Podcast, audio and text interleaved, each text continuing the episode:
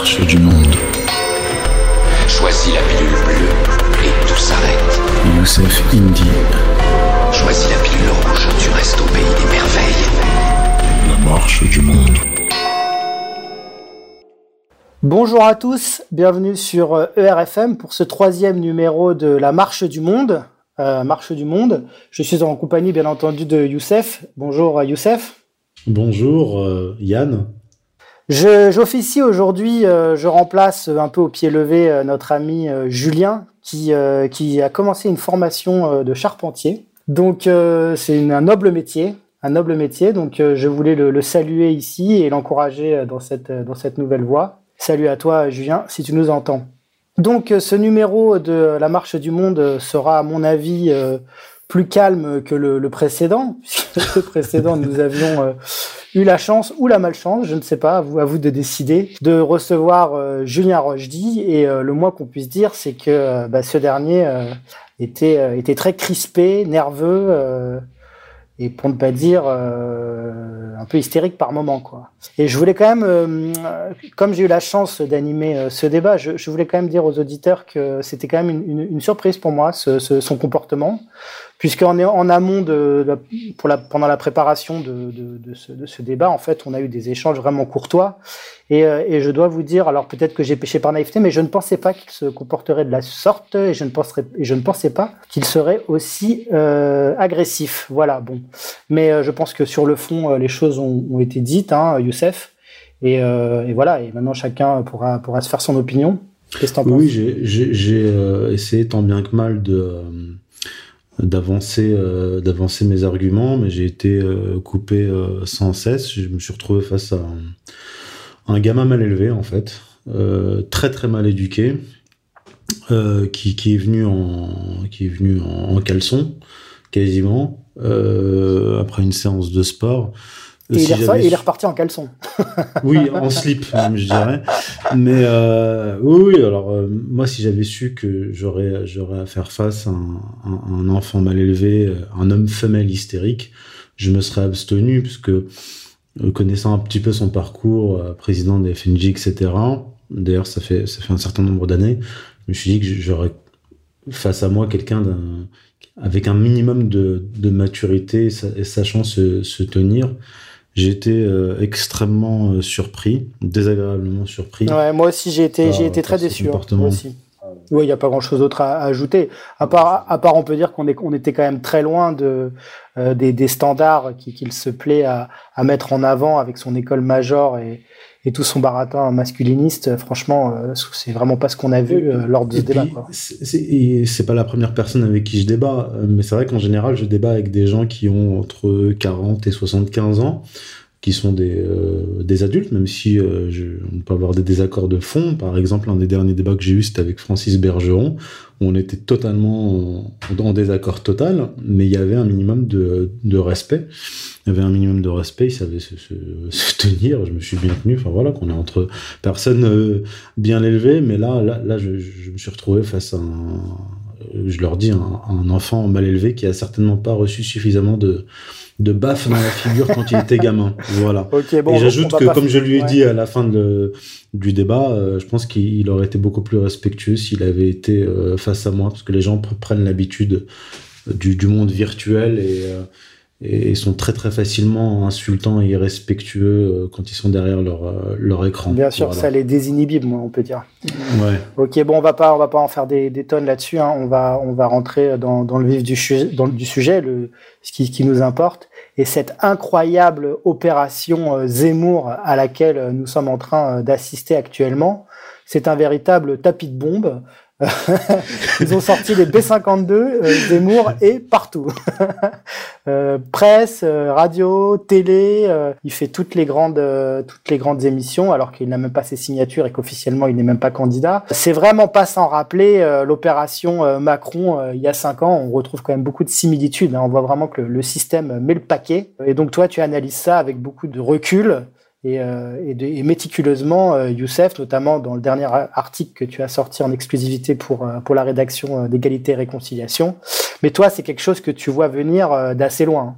Oui, alors j'ai rappelé dans cet article que j'avais justement publié un article le 29 mai 2017, donc au sortir des élections présidentielles de, de 2017, un article qui titré La mort des idéologies modernes et des partis politiques.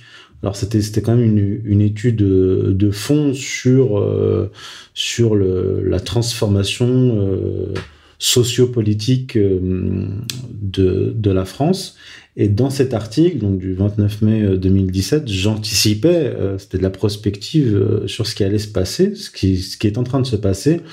Alors plusieurs choses, j'anticipais l'éclatement du, du Front National, en deux partis distincts. Un, euh, un que créerait euh, Florian Philippot, euh, chevènementiste, ce qu'il a fait quatre mois plus tard, quatre mois après mon, mon article, et un parti néoconservateur libéral. Et j'écrivais à l'époque que Éric Zemmour travaillait à la neutralisation de toute euh, la, frange catholique et de droite de la population française, l'électorat français plutôt, et à la création de ce parti euh, néoconservateur euh, libéral. j'avais pas vu à l'époque qu'il en prendrait la tête, mais j'avais écrit qu'il travaillait à la création de ce parti et, euh, et euh, j'anticipais aussi le rôle de Marion Maréchal Le Pen comme euh, égérie de ce futur parti ou mouvement. Et là, c'est ce qui est en train de se passer. Mais tout, tout à fait. Et mais ce qu'on peut analyser, c'est vrai que bon, Marine Le Pen avait quand même euh, il y a quelques années Florian Philippot à sa gauche et puis Marion Maréchal à sa droite. Et, et on, on, a, on a cru un moment qu'elle arriverait à, à, faire la synthèse entre ces deux branches, entre ces deux euh, sensibilités. Et puis bon, ben, elle en a été, euh, elle en a été incapable. Alors bon, bien sûr, elle en a été incapable parce que euh, elle n'a peut-être pas le niveau. Hein. On va pas, on va pas se mentir. Hein. Mais, mais à sa décharge, des forces, des forces étaient dans l'ombre et, et travaillaient, et travaillaient à, à, son éclatement.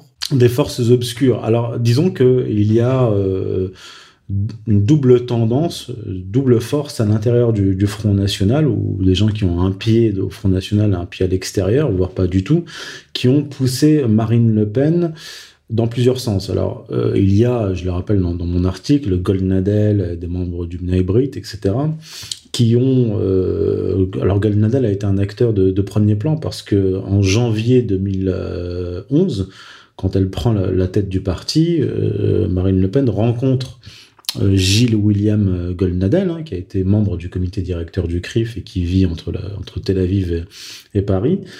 Ce Goldnadel lui a dit, en gros, lui a conseillé, pour être totalement dédiabolisé et entrer dans l'arc républicain, deux choses. Il avait deux conditions. La première, c'est faire sa mise à jour sur la Shoah, ce qu'elle a fait un mois plus tard dans le journal Le Point, et, et tuer le père. Ça, c'est ce qu'elle a fait euh, quelques années plus tard.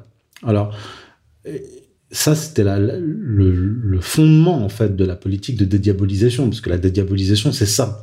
la dédiabolisation tourne autour de la question juive et du rapport, du rapport à Israël. Et un autre acteur assez important, euh, euh, Robert Ménard, qui est l'ancien secrétaire général de Reporters sans frontières, financé par la CIA, par Soros, qui a euh, qui a été proche notamment de, de Bernard-Henri Lévy et euh, qui a été largement anti-russe, anti, anti, anti-chinois, a travaillé, lui, euh, Marine Le Pen au corps pour que pour qu'elle prenne un tournant, tournant libéral. Euh, lui d'ailleurs et Eric Zemmour durant la, la, campagne de 2017. Je rappelle que Béziers que Ménard a obtenu la mairie de Béziers grâce au Front National. Ouais, mais si je peux me permettre, euh, Youssef, euh, donc je... c'est vrai que à cette période a éclos autour de Marine Le Pen des, des personnalités. Donc il y a Ménard, mais il y a Collard aussi. Oui. Il y a aussi euh, Sébastien Chenu. Enfin, on a vu quand même euh, éclore autour d'elle des personnalités euh, qu'on n'avait pas trop l'habitude de voir au Front National. puis des gens qui ont eu assez facilement des circonscriptions. Hein. Je pense à, à Ménard qui a eu la municipalité. Euh, il me semble pas avoir vu une campagne de presse comme par exemple on avait pu voir à Vitrolles, l'ex numéro 2 du Front National, Bruno Maigret. Euh, et c'est vrai que pareil pour Collard, hein, qui, a eu sa, qui a eu sa circonscription assez facilement, et, euh, je pense aussi à Sébastien Chenu, hein, qui vient quand même de Guélib, Je veux dire, c'est quand même pas n'importe quoi. Je veux dire, on est, on est quand même sur des, des mouvements qui étaient des mouvements euh, libéral libertaires. Hein. Bon bref, et on a vu tous ces gens, euh, tous ces gens prendre de plus en plus de place autour d'elle. Et, et, je pense que elle, elle ne se rendait pas compte qu'en fait, on était en train de, bah, de, de, de, mettre en place euh, le, la pièce pour, euh, pour son assassinat. Enfin, c'est un peu moi, c'est un peu l'impression que j'ai en fait. C'est-à-dire que j'ai un peu l'impression qu'elle était dans le Truman Show et que tous les gens autour d'eux, si vous voulez, étaient étaient en fait des gens, des gens qui jouaient un, rôle pour, euh, pour la déstabiliser et puis pour, pour tuer, pour tuer le, Front National. Qu'est-ce que tu en penses? Ouais, alors euh, effectivement, c'est ça, parce que il y avait euh, Golnadel qui l'a conseillé en dédiabolisation, et on avait un Ménard qui pilonnait d'ailleurs avec l'aide d'Éric Zemmour en 2017 la, la, ligne économique de Marine Le Pen qui était insufflée par Philippot, c'est-à-dire anti-Union européenne euh, pour sortir de l'euro et protectionniste sur le plan économique. Mais Ménard, lui, a, déclare encore jusqu'aujourd'hui qu'il est euh, sur une ligne plus libérale, euh, avec euh, moins d'État-providence. Et c'est la ligne de Zemmour, en fait. il pousse pour l'union des droites, c'est ça, en fait. Voilà, l'union des droites libérale, donc la création d'un mouvement néoconservateur et libéral. Et en fait, ce que j'explique dans, dans l'article, c'est que Marine Le Pen a été intronisée donc à la tête du Front National par le père euh, Le Pen père aidé par les médias. Euh, les, les, les, médias présentaient euh, Marine Le Pen comme plus brillante que son père, ayant plus de talent, qu'elle pouvait réussir là où il avait échoué, etc. Au détriment de Bruno Gollnisch qui lui, euh, qui lui représentait, disons, le, le, canal historique de la droite nationale. Ceci étant fait, une fois qu'elle a, qu'elle a pris la direction du, du Front National, elle a, elle a suivi ses conseillers, Goldnadel et, et d'autres. Hein, je, je, je donne la, je donne une liste euh, non, exhaustive, non, exhaustive dans mon article. Donc en fait, ils l'ont utilisé pour tuer le père et pour vider le, Front National de sa substance, c'est-à-dire euh, vider le contenu. Maintenant que le contenu a été vidé, a été détruit par Marine Le Pen elle-même, ils sont en train de détruire le contenant. Ça a été, euh, disons, euh, deux étapes. Un petit remplacement de Marine Le Pen, de Jean-Marie Le Pen par Marine Le Pen, qui préparait le terrain à un grand remplacement par la tribu de Zemmour. Donc en fait, ils ont, ils ont tué euh, Jean-Marie en premier, et là, ils sont en train de tuer Le Pen. Oui, ils ont, euh, ils ont quand même, c'est diabolique parce qu'ils ont monté la fille contre son père, et une fois qu'ils l'ont qu'ils l'ont fait, là, ils sont en train de monter. Alors, je résume. Ils ont Marine Le Pen a trahi son père euh, en suivant les conseils de la communauté juive organisée. Et en le virant, en le virant du Front National, le comme, un malpropre, hein, on va le dire. Hein. De, son, de son propre parti. Et d'ailleurs, Philippot n'était pas étranger à cela, parce qu'il a poussé Jean-Marie Le Pen vers la sortie. D'ailleurs, en 2015, il a pris pour avocat euh, Goldnadel. Je ferme la parenthèse. Et, et, et aujourd'hui, d'ailleurs depuis quelques années, euh, ils utilisent donc la même communauté juive organisée, Marion Maréchal Le Pen, qui trahit sa tante au profit d'Éric Zemmour. Donc ils ont ils ont détruit la famille euh, Le Pen en les montant les uns contre oui, les autres. C'est vrai que Marion a eu des, des propos là très récemment euh, assez ambigus, hein, c'est-à-dire. Euh, elle a déclaré qu'il faudra, il faudra choisir le moment venu. Quoi. Donc... Elle, elle, a dit, elle a dit, il faudra choisir le mieux placé. Ouais. Or, or, euh, qui est-ce qui est en train de placer Éric Zemmour devant Marine Le Pen? Ce sont les médias et les, euh, et les instituts de sondage. en fait, c'est-à-dire que enfin, Marion Maréchal va suivre euh, celui que le système a choisi en lieu et place de sa propre tante. Le script, le script semble écrit, quoi. Oui, tout est écrit, tout est écrit d'avance. Et donc on retrouve ce même Golnadel qui, qui maintenant critique, critique Marine Le Pen Exactement. En lui disant qu'elle est trop, elle est trop, elle est trop soft, quoi. Exactement. C'est-à-dire ceux qui lui ont conseillé de se dédiaboliser sont en train de lui reprocher cette dédiabolisation parce qu'il a dit, Goldnadel récemment, je le rapporte dans, dans mon article, a, a, a, accompagné d'Elisabeth euh, Lévy, l'ineffable euh, Elisabeth Lévy sur CNews, il disait, pour, pour Marine Le Pen, c'est la double peine. Un, parce qu'elle s'appelle Le Pen, et deuxièmement parce qu'elle est allée trop loin dans la dédiabolisation, sans dire que c'est lui qui lui a qui a été son conseil principal en dédiabolisation. Et il ajoute la dédiabolisation ne valait que si un autre diable ne sortait pas de la boîte. C'est-à-dire que c'est-à-dire que c'est un mensonge par omission. Je te conseille de te dédiaboliser, mais ce que je ne te dis pas, c'est que on est en train de préparer ton ton, ton, ton remplacement. C'est ça qui est en train de se passer. Tu sais à quoi ça me fait penser, ça euh, À Goldman Sachs pendant la, crise des subprimes, qui, euh, qui incitait euh, ses clients euh, dans sa division conseil à acheter des produits dérivés euh, adossés sur les subprimes et puis qui en même temps a liquidé ses positions en compte propre via son desk de trading. ça me fait un peu penser à ça. Je sais pas quoi c'est du Un vieil atavisme. les auditeurs euh, se faire leur propre euh, opinion. Voilà, donc Marine Le Pen euh, bien entourée et ce zémourisme en marche hein, qui, qui a clairement pour objectif l'union des droites et empêcher la, la jonction entre ce qu'on appellerait nous AER, la, la gauche du travail et la droite des valeurs, ou entre les gilets jaunes et la manif pour tous. Hein. On sent que c'est quand même bien ça le projet. Ouais, alors ce qui, est intéressant, c'est que euh, bon, l'objectif là de, l'opération euh, Zemmour, ça je le dis par contre depuis à peu près un, an, c'est euh, de permettre à Macron d'être réélu en l'attirant vers la droite, c'est-à-dire un, Macron droitisé, un, Macron néocon qu'on présentera euh, en, en néo-souverainiste, combattant l'immigration, etc., sous l'influence d'Éric Zemmour. Ça, ça a déjà commencé, ce que j'écrivais l'année dernière. C'est ce qui est en train de se réaliser. C'est d'ailleurs ce que, ce que, ce que dit Zemmour aujourd'hui. Il déclare récemment que euh, Emmanuel Macron, euh, qui- qu'il est l'inspirateur d'Emmanuel Macron, puisque Ma- Macron a euh, déjà demandé une note au téléphone à Zemmour euh, sur l'immigration. Et là, récemment, euh, fin septembre, Gabriel Attal a annoncé une réduction de 50% de l'attribution des visas aux, euh, Maghrébins, aux, re- aux ressortissants maghrébins. Et là, il fait une vidéo, Zemmour, en disant et précisément ce que j'annonçais l'année dernière. Je disais, Zemmour va dire, le réel m'a donné raison, euh, le président de la République m'a écouté et je m'en félicite. Et c'est précisément ce qu'il est en train de dire. Il est en train de dire, je suis l'inspirateur euh, de, du président de la République et donc je vais le conseiller pour euh, réduire encore l'immigration. Donc toi, en fait, tu vas, beaucoup, beaucoup plus loin que, ça. C'est que tu dis, pour toi, il y a vraiment un complot, entre guillemets, hein, une, entreprise en marche là, pour, euh, faire réélire, euh, pour faire réélire Macron avec, Zemmour en piédestal. Bah bien sûr, euh, si, on écoute Zemmour par exemple, ou l'Élysée, ils ne s'attaquent pas les uns l'un l'autre. Macron ne torpille pas euh, Éric Zemmour, en tout cas pas encore. Et Éric Zemmour passe plus de temps à attaquer Marine Le Pen qu'à attaquer E- Emmanuel Macron. On voit bien que euh, Macron est là, c'est le sparring partner de, euh, de, de Zemmour. Ça marche en dialectique. Il, il l'un l'autre à monter. Et, et Marine Le Pen, elle, est totalement évacuée. Et en fait, l'objectif, c'est de recréer un échiquier politique avec une extrême gauche représentée par Mélenchon, une extrême droite représentée par Zemmour et euh, Emmanuel Macron au centre. Et donc, euh, et c'est ce qui a été euh, officialisé par BFM TV lorsqu'ils ont organisé le, le débat en fait présidentiel entre Mélenchon et Zemmour, un débat qui était minuté. C'est quand même incroyable. On a un éditorialiste, un chroniqueur qui n'a pas encore annoncé qu'il était candidat.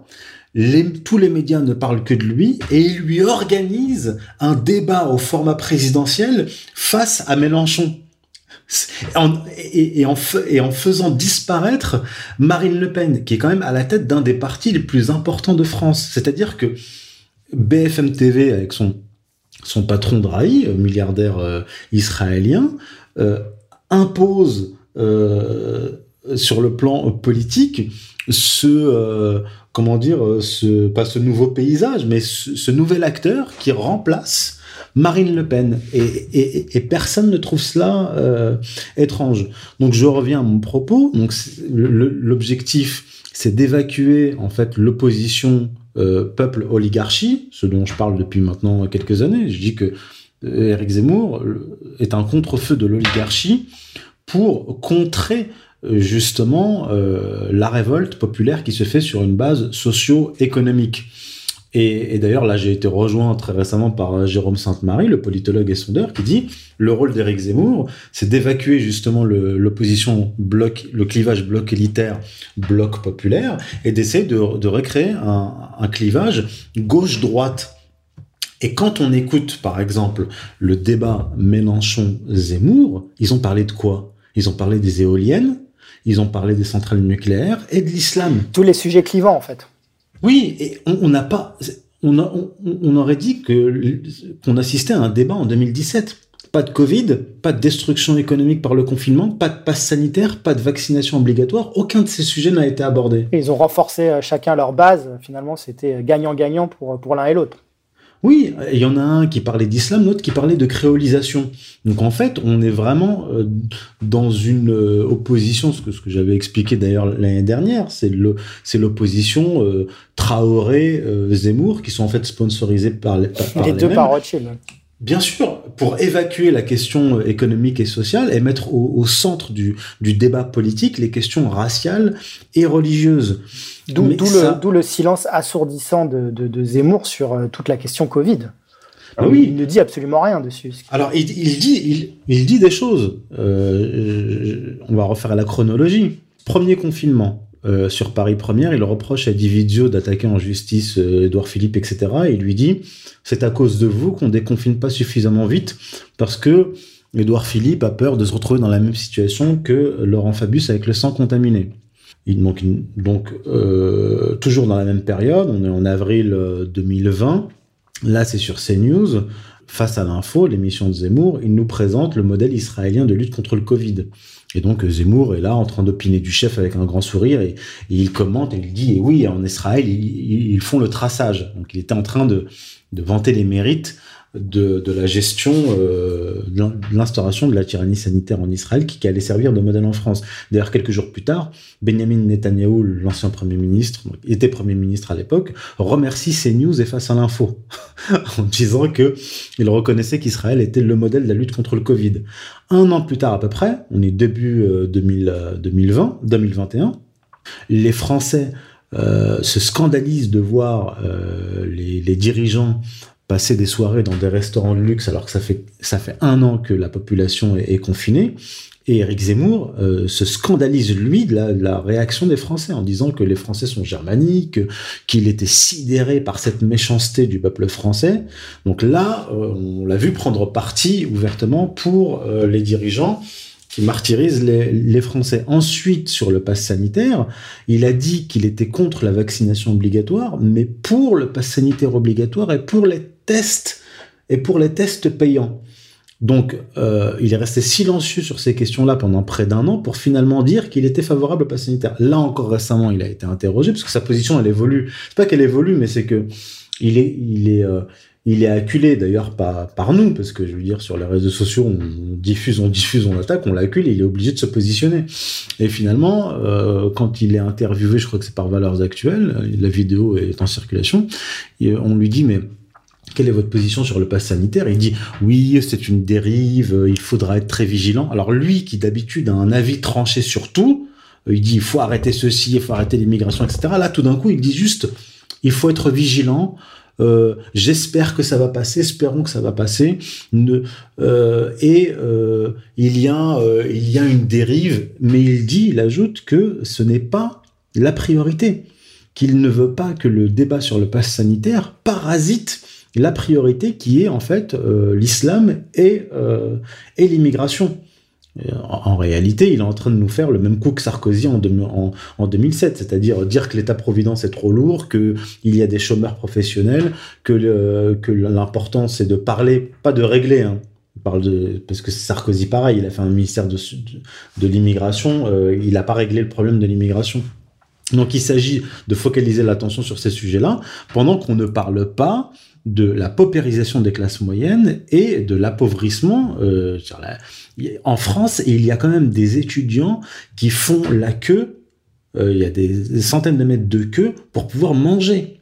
On en, est là. Et lui, qu'est-ce qu'il dit? Il nous explique à, Lille, durant sa conférence euh, meeting, que euh, le problème, c'est qu'il y a trop de chômeurs professionnels et qu'il y a trop de dépenses sociales alors qu'il y a une politique économique de destruction systématique du tissu, économique, une paupérisation des classes moyennes. Et ça, pour moi, c'est plutôt bon signe, parce qu'on va, on va pouvoir sortir euh, de l'hypocrisie politique à partir de cette élection-là, de 2022, avec l'éclatement de l'explosion en plein vol de Marine Le Pen et de son parti, il n'y aura même, il n'y aura plus de parti politique faisant mine de représenter les catégories populaires et les classes moyennes. Ce sera fini.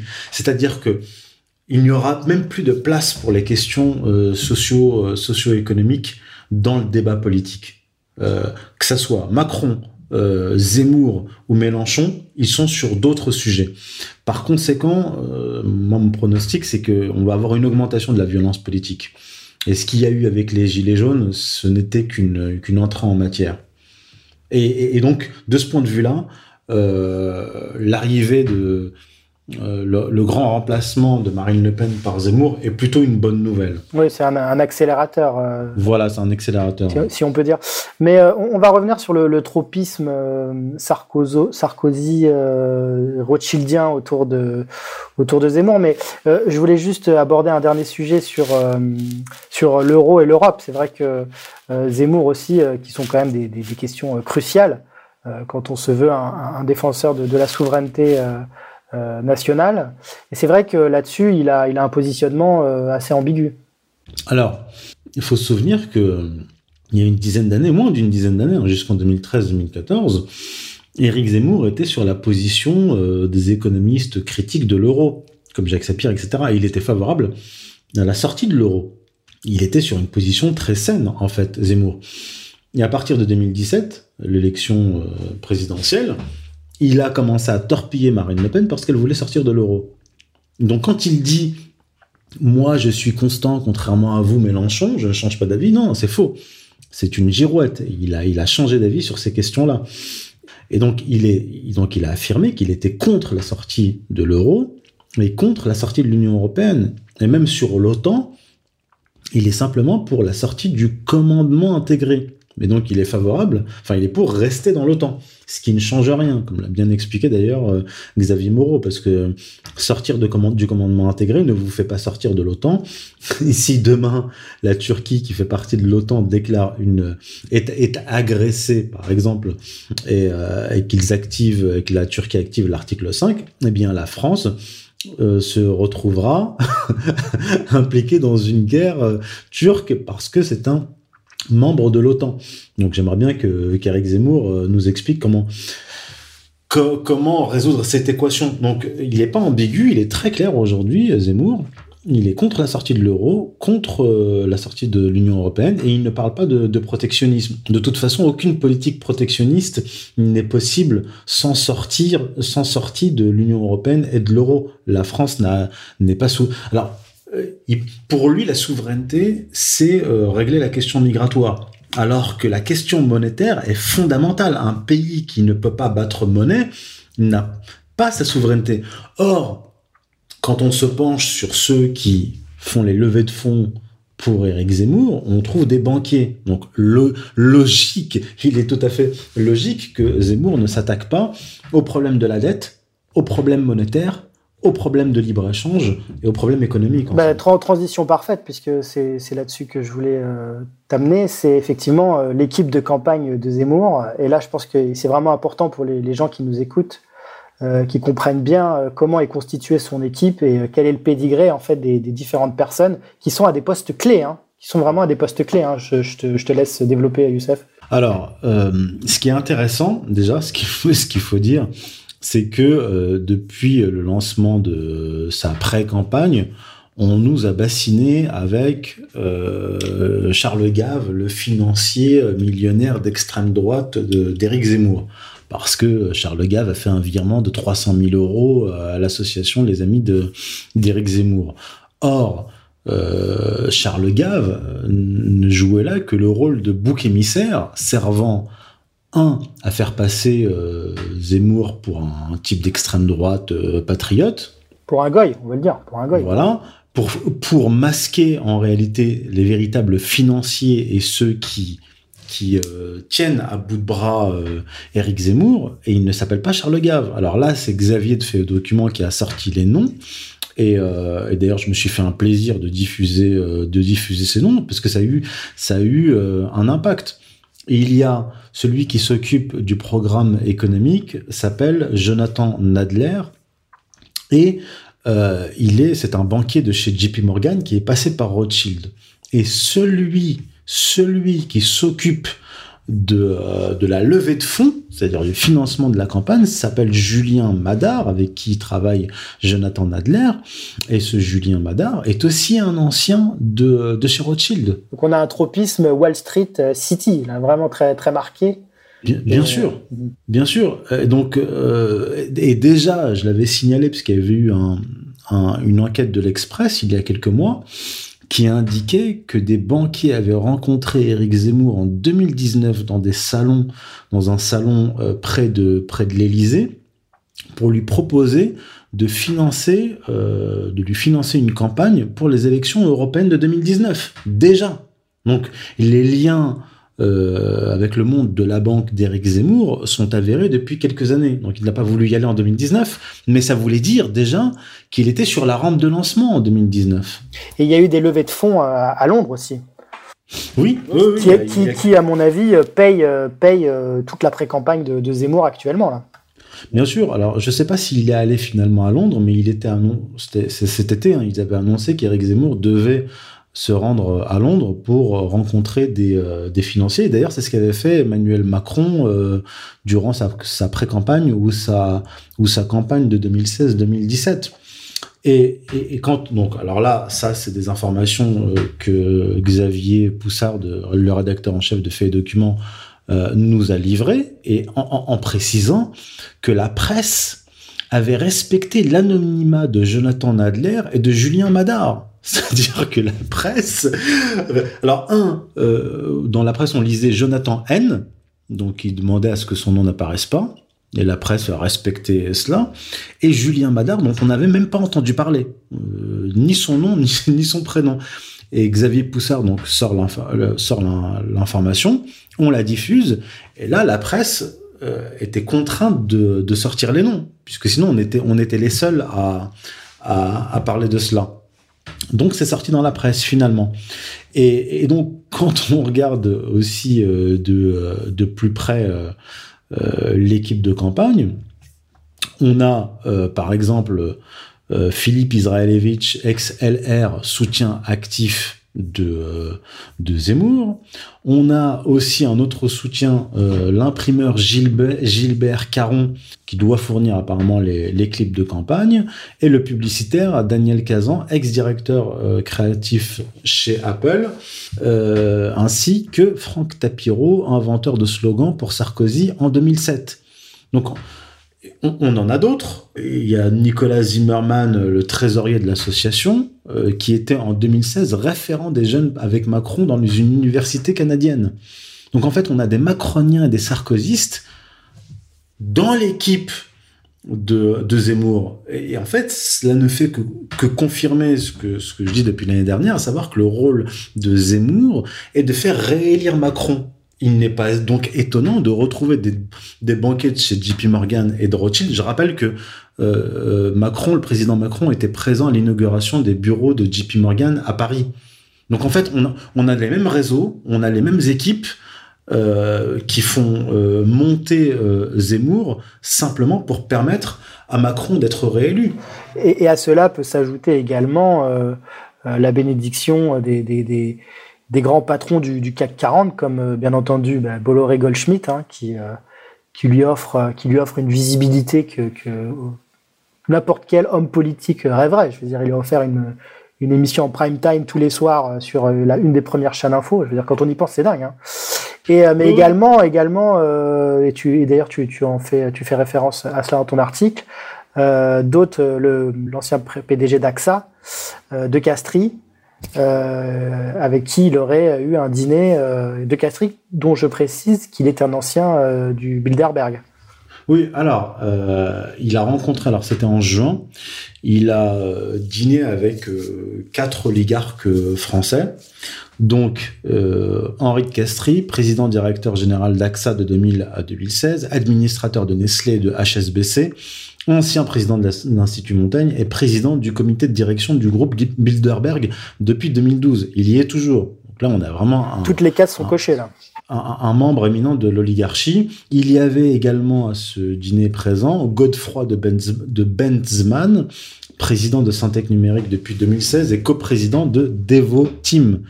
ainsi que son frère. Et il y avait aussi Nicolas de Taverneau, euh, donc PDG du groupe, donc qui, pour, donc qui est PDG de d'M6 et qui pourrait devenir PDG du groupe TF1 après la, la fusion euh, de Bertelsmann et de, et de Bouygues. Et durant ce, ce dîner, Éric Zemmour euh, donc, a tenu à, reçu, à rassurer ces, ces oligarques en leur disant on ne peut pas ouvrir 50 chantiers en même temps. Si j'arrive au pouvoir, c'est pour traiter un sujet, le choc des civilisations, sur l'économie. Ce ne sera pas la révolution. Voilà, c'est clair. Donc il est, il est, vraiment bien entouré. Ça me fait penser à la, à la phrase d'Alain de, de, Soral quand il dit euh, un homme politique, c'est le plus important, c'est pas c'est pas ce qui c'est pas ce qu'il dit, mais c'est vraiment les équipes qui sont derrière. Oui. Et là, je pense oui. que là, euh, là, le, les choses sont, sont assez claires. Ah oui, sur le plan euh, idéologique, les équipes, les, les, financiers, je veux dire, c'est un Sarkozy. C'est pour ça que je parle de de, macro-zémourisme qu'il faudrait en réalité appeler le macro-sarkozisme. Parce que là, c'est les réseaux Sarkozy et c'est les, milliardaires sarkozystes qui sont derrière Zemmour et qui portent Zemmour. Euh, ça fait, ça fait, pour moi, l'opération Zemmour a commencé en 2019. Et le, signe de cela, ça a été février euh, 2019. Donc, je, je rappelle que euh, Zemmour démarre son émission euh, quotidienne sur CNews en octobre 2019. Euh, au printemps 2019, il rencontre donc des banquiers, comme je vous l'ai dit, qui lui proposent de financer sa campagne pour, pour les, les européennes. D'accord? Donc il refuse à, à l'époque, mais ça veut dire qu'il était déjà sur la rampe de lancement. Et le, le 6 février 2019, le New York Times consacre 20 pages entières à Zemmour en le présentant comme euh, en fait euh, la force directrice de la droite conservatrice. C'est-à-dire que qu'il est propulsé par les plus grands médias occidentaux. Euh, je rappelle que le New York Times appartient à la famille Ox-Schlussberger, d'accord? Euh, c'est pas c'est pas des catholiques, ils sont pas d'extrême droite. Je veux dire, c'est New York Times, c'est la gauche juive américaine. Et donc ça commence à ce moment-là février 2019, il est présenté comme euh, comme en fait le futur leader de la droite conservatrice, déjà sur le plan euh, sur le plan idéologique. Euh, les banquiers le rencontrent dans la foulée pour lui financer une campagne, ce qu'il refuse à l'époque. Et en octobre, il est tous les jours à la télévision sur la chaîne de Bolloré euh, Goldschmidt. Et puis, bien sûr, Valeurs Actuelles a fait de la retape pour, pour Zemmour très, très régulièrement. Valeurs Actuelles qui appartient au milliardaire sarkozyste Iskandar Safa, qui a d'ailleurs été euh, qui a d'ailleurs euh, négocié plusieurs contrats d'armement entre la France et l'Arabie Saoudite et qui a été recherché par Interpol il y a quelques années. Donc voilà, je veux dire, Zemmour, ce n'est que euh, la nouvelle marionnette de l'oligarchie sarkozyste et rien d'autre. Ok. Bah écoute, Youssef, je crois que c'est clair. Hein. Je pense que je pense qu'on a fait le tour de la question. Hein On peut pas être plus Je clair, pense que hein. c'est assez clair. Moi, j'invite vraiment les, les, auditeurs euh, qui ont euh, un oncle, euh, une tante ou je sais pas un cousin qui qui serait qui, qui serait en train de se laisser séduire par les, les sirènes zémouriennes, de lui de lui faire écouter cette émission, ou bien ou bien pourquoi pas lui transférer l'article écrit par Youssef. Je pense que ça peut être une, une, bonne, une bonne entrée en matière pour ensuite discuter et, et confronter la réalité à, ces, à, doux rêveurs ou à ces, ces naïfs ou à ces gens qui ont envie d'y croire. Il y a une dernière chose que, que je voulais évoquer avec toi, euh, Youssef. Euh, c'est vrai qu'il y, y, a beaucoup de gens qui, qui, sont derrière Zemmour actuellement. Je pense à, à Le Gallou euh, euh, et puis même toute une partie de l'équipe qui est derrière l'ICEP de Marion Maréchal. On, on, sent quand même, hein, enfin moi c'est l'impression que j'ai, on sent quand même que le, le moteur principal c'est la rancœur vis-à-vis -vis de, de, Marine Le Pen. Et, et, et, si bon tout, tout, tout, le tableau là que tu as dressé est très vrai, hein, mais, mais c'est vrai que quand même on, on peut pas s'empêcher de penser à Marine Le Pen et à, à cet incroyable gâchis euh, qui est en fait euh, la trajectoire du Front National depuis qu'elle a pris euh, qu'elle a pris qu'elle a pris les rênes. Et on revient un peu à, à ce qu'on se disait en introduction, c'est que elle avait finalement toutes les cartes en main et bon ben elle a elle a un peu tout gâché. Alors c'est vrai qu'on l'a, on l'a un peu poussé dans le fossé, hein on l'a aidé, mais quand même, elle a fait beaucoup, beaucoup de, déçus, d'aigris, beaucoup de rancœur, et, et, je pense que là, elle est en train de le payer, de le payer très cher. Alors moi, ce que j'aimerais euh, dire à, à ces gens-là, c'est que au-delà de la personne de Marine Le Pen, qui est, très- moi je la connais pas personnellement, je l'ai jamais rencontrée, mais d'après ce qu'on m'a dit, elle est particulièrement exécrable et antipathique. Euh, elle est euh, nulle sur le plan politique. Ce, n'est rien d'autre qu'une qu'une héritière. Elle n'a pas hérité des talents de de, de son père, et donc elle a elle a détruit le jouet de papa. Ça c'est ça c'est clair. Mais ce que j'aimerais dire à ces gens-là, c'est que et à Jean-Marie Le Pen qui se venge de sa fille, mais il se venge de sa fille en validant ceux qui ont monté sa propre fille contre lui.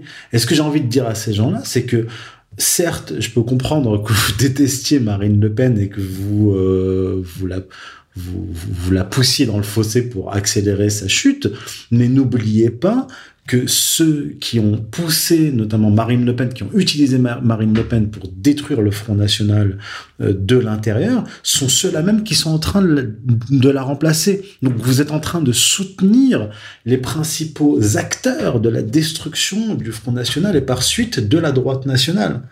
Et j'ajoute que vous n'aurez pas de miettes, vous n'aurez rien de cette opération. C'est-à-dire que euh, ils ne vont pas liquider Marine Le Pen pour la remplacer par des révisionnistes. Vous voyez? Je veux Ou dire, même, si- ou même d'anciens identitaires, hein, tout simplement. hein. Je pense Oui, qu'effectivement, la c'est- purge va être totale. hein.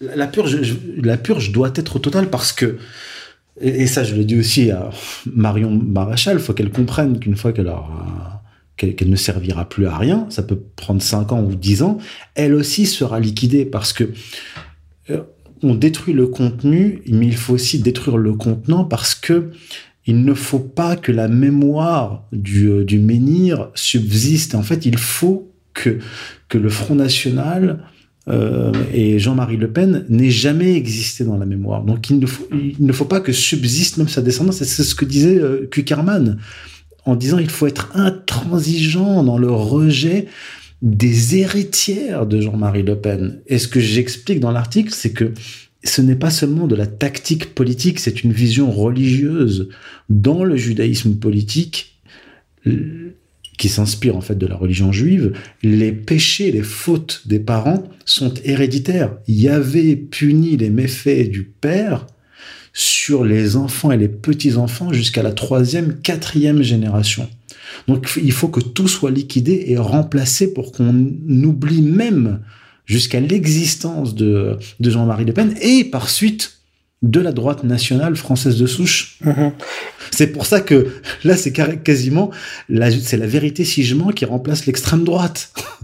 Et, C'est même pas ouais, et, et un peu dans, dans la même idée, euh, la, la liquidation de, de, géré- de génération identitaire. hein, qui euh, Mais oui, et, juste, hein, je te- je te- je t'en prie après ça, mais juste génération identitaire, il faut bien savoir que génération identitaire avait des sections un peu partout euh, dans la France. Donc euh, effectivement, le- l'association a été, a été dissoute. Et, et- et elles ont toutes été remplacées par des mouvements euh, Génération Zemmour. hein. Je ne sais pas si vous avez vu ça. euh, Oui, oui, ça oui, tourne, il y a des mèmes là sur. Internet qui tournent, où en fait ça a été remplacé euh, presque section par section. Quoi. Et, et c'est très frappant. Quoi. Je veux dire, là, on, est, on, assiste vraiment à un grand remplacement du haut. Quoi. Et là encore, c'est Goldnadel qui a été à la, à la manœuvre. Et j'ai prévenu Génération Identitaire. Moi, je dis, je suis pas partie prenante. Je suis extérieur, je suis analyste, je suis pros- prospectiviste. Alors, on peut me reprocher d'être d'origine marocaine, etc., d'être musulman, mais le fait est que ce que j'avais écrit et annoncé s'est passé. Et c'est ce que j'ai dit à Génération Identitaire quand ils allaient être liquidés. Je leur ai dit, parce que euh, Goldnadel a déclaré qu'il allait être leur avocat et les soutenir. Et moi, je leur ai dit, Goldnadel va vous soutenir comme la corde soutient le pendu. Donc il va vous accompagner jusqu'à votre euh, votre liquidation pour que il n'y ait que des Goldnadel, des Lévy, des Zemmour qui aient le droit de dire ce que vous êtes en train de dire. Et c'est tellement vrai que récemment la porte-parole de Génération Identitaire a été condamnée à de la prison avec sursis pour avoir tenu les mêmes propos qu'Éric Zemmour sur les migrants, alors que lui-même, dans le même temps, a été euh, en, appel relaxé. Le message est clair, c'est que si vous voulez critiquer les migrants, l'immigration, etc., vous devez vous appeler Zemmour, Golnadel, Lévy. Et donc là, le grand remplacement, effectivement, est total. Ok. Je te remercie, Youssef. Merci pour euh, cette analyse. Je pense que les choses sont claires. Euh, merci aux auditeurs de, de, nous avoir écoutés. On se retrouve euh, le mois prochain pour euh, de nouvelles aventures. L'actualité est riche, surtout à, à, en ce moment avec les présidentielles qui s'annoncent. N'hésitez pas à nous soutenir, c'est important. Hein, ERFM et la rédaction d'ER. Euh, des, des, dons, des dons récurrents, et, afin qu'on puisse avoir une, une visibilité. Hein, tout, tout, ça demande du, du travail, et, euh, et, le travail bien fait euh, nécessite malheureusement rémunération. Voilà, donc n'hésitez pas à, à, y penser. Voilà, bon, je vous remercie à tous. je souhaite une très bonne journée ou soirée selon l'heure à laquelle vous écoutez cette émission, et je vous dis à très vite. Salut Youssef. Salut à toi. marche du monde. Youssef Indy. Choisis la pilule rouge, tu restes au pays des merveilles. La marche du monde.